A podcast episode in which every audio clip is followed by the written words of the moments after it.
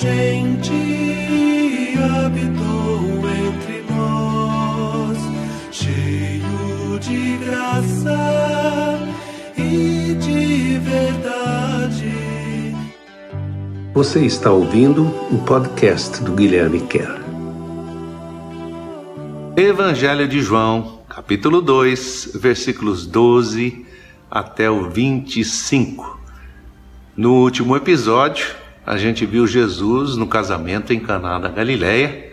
Ele está ali feliz com as pessoas celebrando o casamento, acaba o vinho, ele transforma a água em vinho, todo mundo fica feliz de novo, os discípulos começam a acreditar nele porque veem o poder maravilhoso que ele tem de fazer milagres, isso mostra a sua relação única, singular com o Pai.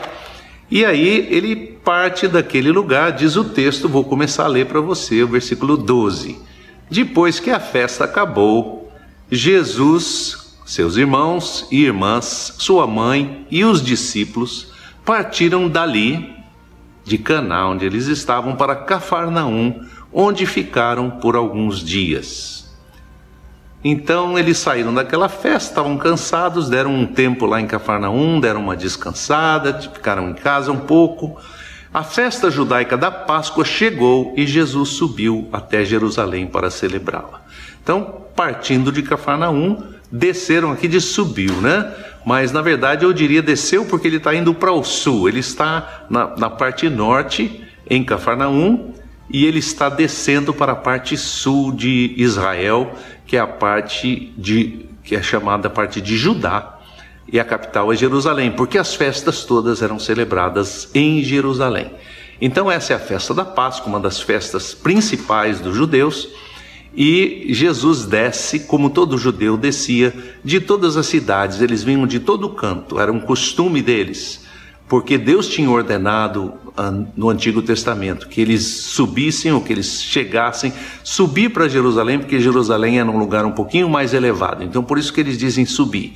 Então, subir até a cidade e eles iam cantando salmos, e eles iam lembrando as coisas que Deus fez na vida deles e na história deles e iam para o templo. Traziam ou deveriam trazer de suas casas, de suas vilas, de suas cidades, do seu das suas pequenas propriedades rurais, os animaizinhos, os animais, porque cada família devia trazer um animal para o sacrifício. As famílias ricas podiam trazer, por exemplo, um boi, um novilho, um animal mais nobre e mais caro, ou uma ovelha, um, um bezerro, ou uh, um cordeiro. E as famílias mais uh, com menos posses, que não podiam comprar ou não tinham esses animais mais caros, traziam, por obrigação, pela lei, traziam uma, uma pombinha, uma rolinha, um, um animal, não é? Também, só que barato. Então, uh, isso que acontece. Jesus subiu até Jerusalém para celebrar a Páscoa, deu de cara com os vendedores do templo. Gente vendendo boi e ovelha e até pombas para os sacrifícios. No mesmo espaço, a mesa dos cambistas trocando dinheiro. Aí cabe uma explicação rapidinha. Por que cambistas trocando dinheiro? Porque se você chegasse, porque isso acabou se tornando um costume deles, em vez de trazer um animal da sua casinha, ou da sua casa, da sua propriedade, da sua vila, de onde vinham, eles compravam os animais no templo, mas para comprar qualquer coisa no templo, nas celebrações das festas, o templo tinha o seu próprio dinheiro, ou seja, havia um câmbio ah, é como se tivesse, vou dar um exemplo, como se você tivesse no Brasil inteiro, todo mundo pode usar o real. Qualquer cidade que você vai, você pode comprar, entrar numa loja e comprar alguma coisa com real. Mas vamos supor que em Brasília não fosse assim. Em Brasília você tem que usar o brasílico. Não existe mais real. Se você chegar lá usar o real, eles não aceitam aquele dinheiro. Você só pode usar o brasílico. Só que o brasílico, só quem tem é Brasília e os cambistas de Brasília. Então, para você comprar o brasílico, você tem que pegar uma quantidade de reais e fazer uma troca de dinheiro. Isso é que é o câmbio, isso é que é um cambista, né? É alguém que troca dinheiro para os outros. Todos os países fazem isso, cada um faz isso com a sua moeda, tentando proteger sua moeda, e todo câmbio tem um, uma diferença de preço. Por exemplo, Se você vai viajar para os Estados Unidos, você quer comprar o seu dólar, você vai lá e fala, ah, eu quero comprar um dólar aqui, quanto é que custa? Ele vai falar, oh, o teu dólar custa seis reais, me dá seis reais aí, eu te dou um dólar. Muito bem, aí você vai para os Estados Unidos, viaja tal, volta. Na volta você trouxe alguns dólares de volta. Você quer trocar de volta pelo real para usar no Brasil. Aí você fala: escuta, eu quero trocar lá o meu, eu quero trocar os meus, meus dólares de, de volta em reais. E me dá de volta aí os meus seis, os meus seis reais pelo dólar que eu estou te dando. O que, que o cambista vai dizer? Ah, não, não. Eu pago para você pelo seu dólar cinco reais. Se eu comprar o seu dólar, ele vale cinco reais. Se eu vender o dólar para você, se você comprar o meu dólar, ele vale seis reais. Ou seja, você vai perder um real toda vez que você vender, uh, que você for comprar o dólar, um, um real por dólar, né? E você vai perder toda vez que você destrocar, quando você quiser comprar de volta os teus reais. Você perde na ida, perde na volta, perde nas duas vezes. Mesma coisa aqui em Jerusalém. E é isso que os cambistas faziam. Bom, Jesus viu essa coisa toda lá, todo esse comércio, toda essa troca de dinheiro, um tirando proveito do outro, explorando o outro, explorando a necessidade do outro, porque eles eram obrigados, entre aspas, pela lei a fazer aqueles sacrifícios. Então Jesus não teve dúvida, fez um chicote trançado de cordas e o usou para expulsar dali bezerros, ovelhas e os cambistas todos. Também virou a mesa dos cambistas e voou moeda para todo lado.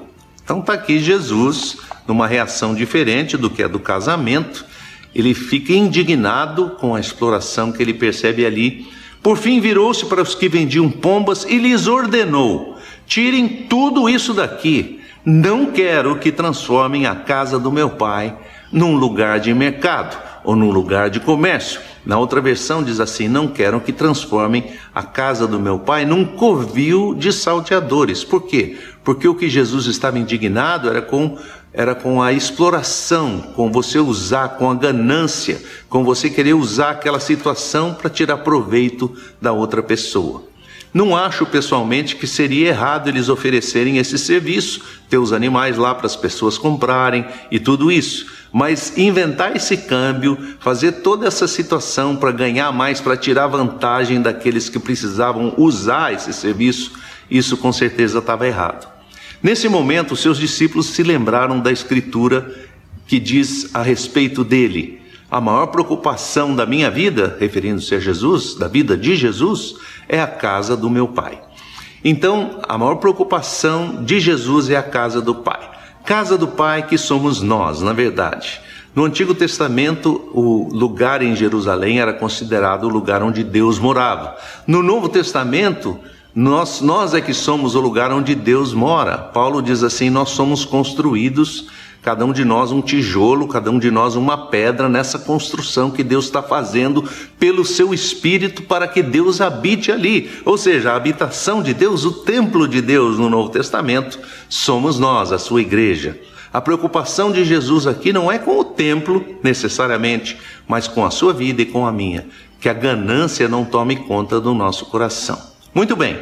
Nessa altura, os judeus se meteram na conversa dizendo: Que sinal miraculoso você nos dá para que a gente possa comprovar sua autoridade em exigir todas essas coisas? Resposta de Jesus: Destruam esse templo e em três dias eu vou reconstruí-lo. Mas os judeus contestaram: Demoramos 46 anos para construir esse templo e você vai reconstruí-lo em três dias? Na verdade, o templo do qual Jesus estava falando era o seu próprio corpo, que iria ressuscitar em três dias. Então Jesus estava usando uma figura de linguagem, não é? Ele estava se referindo ao templo, mas estava falando de si. Ele não estava dizendo, olha, destruam esse templo aí, daqui três dias eu reconstruo. Na verdade, o templo foi destruído no ano 70, né? Mas o que ele está dizendo aqui ele estava se referindo a si mesmo, ao seu corpo. Vocês vão me destruir, vão tentar destruir a minha vida, vão me colocar numa cruz, vão me matar. Mas depois de três dias eu vou ressuscitar. Então, mesma coisa, ele está se referindo ao templo, mas está se referindo à sua própria vida. Por essa razão, mais tarde, Quando Jesus ressuscitou, seus discípulos se lembraram das palavras que ele tinha dito. E isso reforçou a confiança deles, tanto na Escritura como nas palavras de Jesus.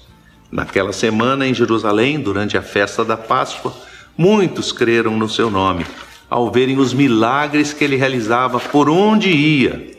Mas Jesus era cauteloso e não dava muita fé naquilo que as pessoas diziam, porque conhecia a fundo a condição humana. Na verdade, não precisava de ninguém para lhe explicar como as pessoas agem e reagem. Sabia de sobra como funcionam as emoções humanas. Então, Jesus, porque sabe de sobra como nosso coração é, tem essa tendência a, a ganância, a querer usar, especialmente, gente, usar o nome de Deus, as coisas de Deus, aquilo que é, vamos dizer, faz parte da nossa relação com Deus para tirar proveito um do outro. Isso é muito ruim. Isso traz indignação completa ao Filho de Deus. Tá bom? É coisa para a gente pensar e para meditar aí nessa semana. Uma boa semana para vocês. Deus abençoe.